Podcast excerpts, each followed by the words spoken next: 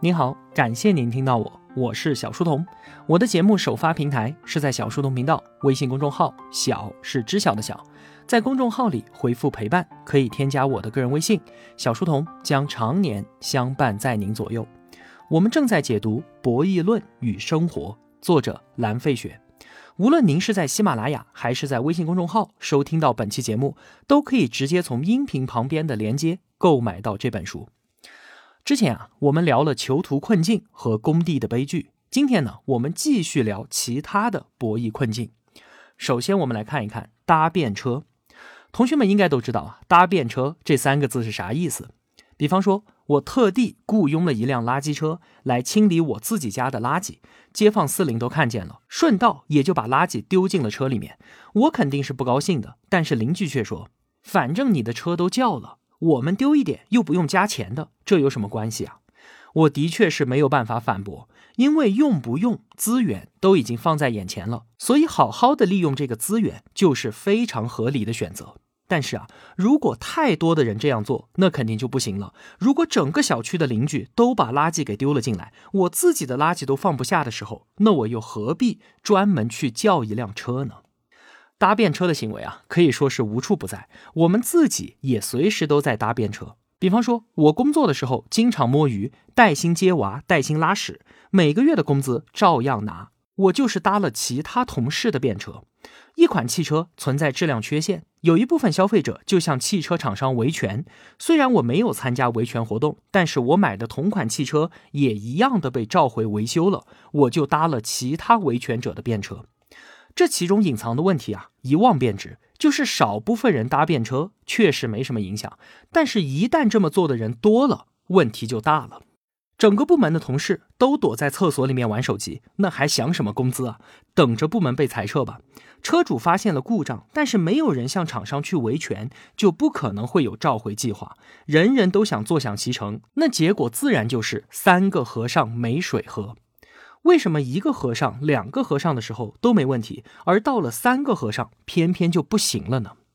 因为一个人的时候成本自负，收益自享，而集体行动的收益是所有人共享的，成本却很难分摊给每一个人。人越多的时候越是如此。我们各自在做成本分析的时候啊，在集体当中选择搭便车就是一个优势的选项。正所谓人少好办事儿，人多好吃饭嘛。那怎么解决搭便车的行为呢？就是采取正向奖励和负向的惩罚，从大家共享的集体当中划一块出来，作为积极工作者独享的奖励。所以在工资之外，我们还有奖金，还有优秀员工奖等等的，就是这个道理。那负向惩罚呢？谁不参加集体行动就惩罚谁。早年间，美国工会组织罢工，那可是有纠察队的。我们罢工，你悄悄的上班领工资；我们争取到涨工资，你来搭便车，想得美！抓到你，看不打断你的腿。所以啊，想干点事情就去创业的小公司、小组织更容易凝聚力量，发愤图强。如果想混日子呢，那就去大企业，那个地方搭便车的机会肯定要更多。从这个角度来说，搭便车行为应该很容易理解。那我们换一个角度再来聊聊这个话题，这就要说到智猪博弈了。话说有两只聪明的猪，一大一小，生活在一个走廊形状的猪圈里面。走廊的一头呢有一个踏板，踩一下踏板，另一头的食槽里面就会有食物掉下来。如果说啊这两只猪都守着食槽，那就只能大眼瞪小眼了，都没得吃，这肯定是不行的。不管是大猪还是小猪，跑过去踩踏板都是要消耗能量的。如果两个一起去，回来一起吃，大猪吃得快，小猪只能吃到一点点。那如果小猪去踩，大猪先吃，那等到小猪跑回来，食物基本已经被吃光了，还不够自己来回跑所消耗掉的能量。如果是大猪去踩，小猪先吃呢？大猪虽然还是能够吃到更多，但是算上自己消耗的能量，最后的收益啊，二者是差不多的。那么请问？最后，他们两个谁会去踩踏板？聪明的大猪，他肯定想蹲在食槽旁边，让小猪去踩。基本上啊，食物就全部都是我的了。但是人家小猪也不傻呀，你让我去踩，来回跑我还没得吃，我去踩肯定要被饿死。所以小猪不去是他唯一的选择。虽然说不去踩踏板是大小猪的压倒性策略，但是这样的话大家都要饿肚子了。所以呢，最后达成的纳什均衡一定是大猪去踩，小猪搭便车，彼此都能够得到一定的收益。那我们在这里所说的大小猪，就代表着市场上的大公司和小公司。大公司有很强的能力去开拓市场，之后也可以从新的市场当中得到更多的利润。小公司呢，同样可以开拓市场，同样可以研发新的产品，但是很容易就被大公司用资源优势给超越，将利润全部拿走。所以在这样的情况之下，小公司就应该懂得合理的搭便车。比方说，小的房地产商可以在万达项目的旁边去拿一块地，然后等着万达把这块地给炒热，搭便车获利。比方说，小的产品制造商可以等着大公司进行投入，推出被验证了能够盈利的新产品之后，我们再来搭便车切入市场去分蛋糕。再比方说，如果啊我们是一个小国家的领导人，就可以使用跟随战略，在产业、在科技、在创新上面都去搭别人的便车。综上所述啊，作为一个弱小的集体来说，就要懂得合理的搭便车。前几年啊，我们缺芯少屏，被别人卡脖子，也是这个道理。之前呢，芯片和显示屏技术都是我们的短板，我们一直以来是以一个跟随者、一只小猪自居。芯片屏幕的研发需要巨大的投入，作为小猪来说，最好的策略是什么？就是等待嘛，等着别人研发出来了，我们去搭便车，直接买来就用。但是现在我们已经逐渐的长成大猪了，就需要切换成大国心态。在液晶显示领域，我们有了京东方，有了华星光电，他们的液晶面板产能已经占到了全球的近一半儿。而在芯片领域呢，我们被技术封锁，受制于人，这也是在倒逼着我们必须要自研芯片。但是呢，芯片研发的技术难度啊，比很多人想象中的还要大得多得多。在这个方向上呢，我们还有很长的一段路要走。那作为大型企业和国家，就需要约束小猪心态。如果人人都想要当小猪搭便车，社会资源的分配就会不公，大家都不创新。因此呢，就需要制度设计。比方说专利保护，我们就需要在食草里面专门划一块区域出来，是给那些踩踏板的人独享的。这也是我们刚才所说到的正向激励，奖金一定要落实到个人，保证踩踏板的人一定比等待的人吃得多，避免搭便车、避免劣币驱逐良币的情况不断的出现。那好，说完了搭便车，我们再来看下一个困境：懦夫博弈。话说，两辆汽车高速的相向驶来，谁先转向避让，谁就是懦夫。一直踩着油门向前冲的人会被视为勇士。这个就是懦夫博弈，非常的简单。懦夫博弈的前提啊，当然是两个人都必须是理性的。如果两个人都是不要命的疯子，那结果肯定是车毁人亡。既然你我都是理性的，那么在同归于尽之前，肯定会有一个人先转动方向盘的。问题就在于谁选择避让，谁来当这个懦夫呢？同学们想想看，怎么样才能在这样的博弈当中胜出？其实他拼的并不是谁的胆量大，谁更不怕死，而是拼策略。我们可以选择当着对手的面，把我车上的方向盘给拆下来，扔出窗外，就是在明确的告诉对方，我已经不可能转向了，要不要撞车，完全取决于你。我这么做就等于改变了游戏规则。本来我们两个是在懦夫和死亡之间做选择，现在我抛弃掉了自己的选项，把能够当懦夫的唯一可能性交给了对方。抛弃选项，断绝自己的后路，这叫什么？就叫置之死地而后生，就叫破釜沉舟。在生活当中啊，有一个典型的例子，就是有一对相爱的小年轻，可是呢，双方的父母坚决反对，怎么办？生米煮成熟饭嘛，直接把结婚证给领了，甚至怀上孩子。面对这样一个既定的事实，作为父母来说，当然是暴跳如雷的。但是最后理性的选择，多半也只能是接受了。与其事先请求允许，不如事后请求原谅。在极端的情况之下，或许确实需要极端的应对方式。但是呢，作为我个人来说啊，我一点儿都不推荐这样的博弈方式，因为这样一来，懦夫博弈很容易演变成一出悲剧。为什么？因为如果我抛弃选项，很有可能就会激发对方也跟进。你狠，我比你更狠，你拆掉方向盘，我不仅把方向盘拆了，我还把刹车也给拆掉，再捡块砖头来压在我的油门上。你想让我当懦夫，门都没有。现在就看我们两个谁先跳车，谁就是懦夫。整个局面因此变得更加的危险了。双方都采用边缘策略，不断的往前试探，都想当勇士。可是勇士只要踏错一步，就成烈士了，造成的结果就是毁灭性的。冷战时期的古巴导弹危机就是一个典型的例子。一九六二年十月十六号到十月二十八号，那可是我们全人类距离核毁灭最近的十三天了。当时发生了什么事情呢？话说，一九五九年，美国在土耳其部署了携带核弹头的中程导弹，对准了苏联。那作为礼尚往来呢？一九六二年，苏联总书记赫鲁晓夫下令在古巴部署更大规模的核导弹。古巴就在美国迈阿密的对面，这可比土耳其到苏联的距离近多了。你在土耳其弄了把枪，瞄准我的后脑勺，那我就直接把枪塞到你的被窝里。美国的地缘环境啊，前面是太平洋，后面是大西洋，南美洲就是他自己的后花园。除了日本偷袭珍珠港之外，美国本土从来就没有受到过战争威胁。当时的美国总统肯尼迪决定硬碰硬，绝不当懦夫。美苏就像是两辆相向而行的快车，双方都表现出了死磕到底的态度，拆掉了自己的方向盘，逼迫对方让路。十月十六号，确定了苏联在古巴的军事行动之后，肯尼迪马上就宣布对古巴全境封锁，而且全国进入三级警戒状态。也就是说啊，在十五分钟之内，我就可以动用核武器，摆出了一副卷起袖子准备干仗的架势。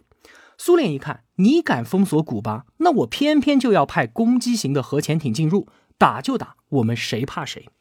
在这次诺夫博弈当中啊，双方都采取了边缘策略，步步紧逼。但是赫鲁晓夫和肯尼迪这两个人是理性的博弈者，绝对不是疯子啊！他们各自都心知肚明，对方都具有二次核打击的能力。什么意思呢？意思就是说啊，就算我先动用了核武器，对方的后手打击也是具有毁灭性的，结果肯定是大家同归于尽。所以呢，威胁归威胁，亮剑归亮剑，双方都不敢把自己手里面的剑真的给刺出去。但是啊，在古巴导弹危机的最高潮，也就是十月二十七号这一天，发生了太多的事情，实在有太多次擦枪走火，将全人类都导向灭亡的机会。有一架美国的侦察机，后来据说啊，是因为迷航误入了苏联领空。在这个剑拔弩张的时候，你好死不死的来一架飞机，苏联的军官就建议将其拦截，但是赫鲁晓夫坚决制止。他想着，万一是一架轰炸机呢？万一他带着核武器呢？你把他逼急了，扔一颗下来，那么战争不就爆发了吗？千万别动他，就由他去吧。同一天，美国的另一架侦察机去到古巴的上空，被防空导弹给打下来了，飞行员也因此丧命。消息传回来，美国军方震怒，要求对古巴进行轰炸。肯尼迪再三考虑，算了算了，一旦动手，这是对于苏联的核设备进行打击，这就等于是开战了。我们暂且先忍了吧。还是在这一天，美军发现了一艘盘踞在古巴周围的潜艇，于是就使用空爆的深水炸弹向潜艇发出警告。按照海军的通用规定，就是逼迫潜艇上浮。当时啊，在这一艘苏联潜艇上出现了特殊状况，就是它和外界完全失去联系了。这个时候突然被深水炸弹炸的是晕头转向，在他们看来，明显是战争已经打响了，而且这是一艘核潜艇。在战争状态之下，没有办法联系上莫斯科。如果受到攻击，那么按照规定，只要舰上的三名指挥官同意，他们就可以发射核武器。还好啊，当时有一名指挥官是死活都不同意，最终潜艇上浮，才把人类从核毁灭的边缘给拉了回来。那古巴导弹危机怎么结束的呢？赫鲁晓夫和肯尼迪都非常的担心战争全面爆发，于是两个人秘密通信，达成了协议。美国承诺不会入侵古巴，而且美国司法部长向苏联驻美大使私下口头承诺，在之后的几个月内，不鉴于任何文字协议的情况下，会撤除布置在土耳其的导弹。赫鲁晓夫接到消息是大喜过望，赶紧在十月二十八号这一天宣布：我们已经挫败了美帝国主义入侵古巴的阴谋了，我们现在要带着胜利撤出古巴的军事部署。双方啊都对外宣布是对方先怂了，对方撤退了。在核毁灭战争面前，确实是双方都怂了。但是在这场懦夫博弈当中，双方也都保住了各自的颜面。古巴导弹危机正式落幕。美国的前国务卿杜勒斯曾经说过这样一句话：说你不得不为和平而冒险，正如你必须为战争而冒险一样。濒临边缘而又不卷入战争，这是一门必不可少的艺术。当年的肯尼迪和赫鲁晓夫虽然都具备这样的艺术，但是当时真的就有很多他们都不可控的因素存在。骰子一旦掷出去，就不再受掷骰人的控制了。我们还是应该充满庆幸的，并且应该竭力的避免类似的事情再度发生。那回到我们的日常生活当中，每个人都难免遇到懦夫博弈，但请一定记住，我们都是理性的博弈者。成为懦夫其实并没有多可怕，可怕的是我们都想当勇士，但是多走一步就变成了疯子。从另外一个角度，我们再来看看懦夫博弈：两辆对头车狭路相逢，撞在一起就是双方同归于尽，一定有一边要先让路。那请问应该谁让呢？我听北京邮电大学赵玉平教授啊分析过这个问题，很受启发，和同学们分享一下。我们不妨在这个博弈上加一个条件：如果有一边的司机穷困潦倒、身患绝症、时日无多了，而另一边的司机呢，生活美满幸福，请问他们两个谁会选择让路？很明显啊，是生活幸福的司机让路。为什么？这并不是一个道德问题，而是一个直观的成本分析的问题。幸福的司机和悲惨的司机，如果他们两个同归于尽了，请问他们的损失是不是一样的？当然不是，谁幸福谁的损失就更大，成本比较原则嘛，谁的成本高谁就退出，所以幸福的让路。我们在日常生活当中会明显的感受到，越是幸福的人越是与人为善的，这不是我们怂了，我们怕了，而是我们珍惜自己所拥有的生活。我不会和偶尔遇到的那些垃圾人去较真，激怒对方，伤害了自己，毫不值得。拥有幸福就是我们懂得谦让的。最好的理由，所以我们看到幸福感降低斗争性，因为我们心里装着满满的幸福感，所以我们温和，我们不愿意和人发生争吵、发生斗争。因此啊，如果最近你总感觉看谁都不顺眼，遇事都不如意，不妨反省一下自己，是不是我的幸福感不够了？那就做一点心理建设，做一点提升幸福感的事情。那从另一个角度来说，爱较真小事儿的人，生活质量肯定很低。我们看到那些为了鸡毛蒜皮的小事儿不依不饶、以命相搏的人，那些心里面装满了负能量、随时准备找人同归于尽的人，很明显，他们的生活质量是非常低的。而这样的垃圾人，千万不要跟他们一般见识。我们应该用同情和怜悯的心态去看待他们，然后回想一下自己的幸福生活，笑一笑，转身离开。人要讲理，但是不必每件事情都较真。所以我们在工作生活当中，如果和别人因为某些小事发生了争执，吵起来了，也请反省一下自己，照照镜子，问一问：难道我的生活质量就那么低吗？最后，如果在懦夫博弈当中，我本是那个生活幸福的人，但是我还是想让对方给我让路，我应该怎么办呢？刚才我们已经说到了一个办法，那就是自绝后路，扔掉方向盘，迫使对方给我让路。但是，我觉得在日常生活当中没有必要用这样破釜沉舟的做法。我们还有更加温和、更加智慧的方式，是什么？就是示弱，请展示出自己的艰辛，隐藏好我们的幸福。我们常说吃肉不分给别人是可以理解的，但是你不能够吧唧嘴。如果还想再吃一碗肉怎么办呢？那就请苦大仇深的叹口气说：“你别看这是一碗肉。”其实啊，里面全都是脂肪和胆固醇，真的是难以下咽啊！这就叫做苦着脸过好日子。享受幸福的时候啊，一定要低调。总是高调的展示幸福，不但不会有人给我们让路，全世界都会来找我们的麻烦。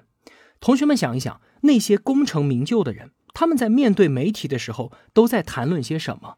不是谈自己有多么的成功，有多么的荣华富贵，而是都在说自己有多么艰辛。多么不容易，都是在聊自己的辛酸血泪奋斗史。为什么？因为他们懂得这个道理吗？好日子要苦着脸过。所以，当我们有点成就的时候，提醒自己想要更好，想要别人不给自己找麻烦，想要别人给自己让路，切记收起你的幸福，展现你的艰辛，保持足够的低调。这可是我们中国人古老的智慧。好了，今天就聊这么多了。如果我有帮助到您，也希望您愿意帮助我。我用跨越山海的一路相伴，希望得到您用金钱的称赞。小店里上了新的商品，愿生活中所有的美好都不被辜负。小店期待您的光临。我是小书童，我在小书童频道与您不见不散。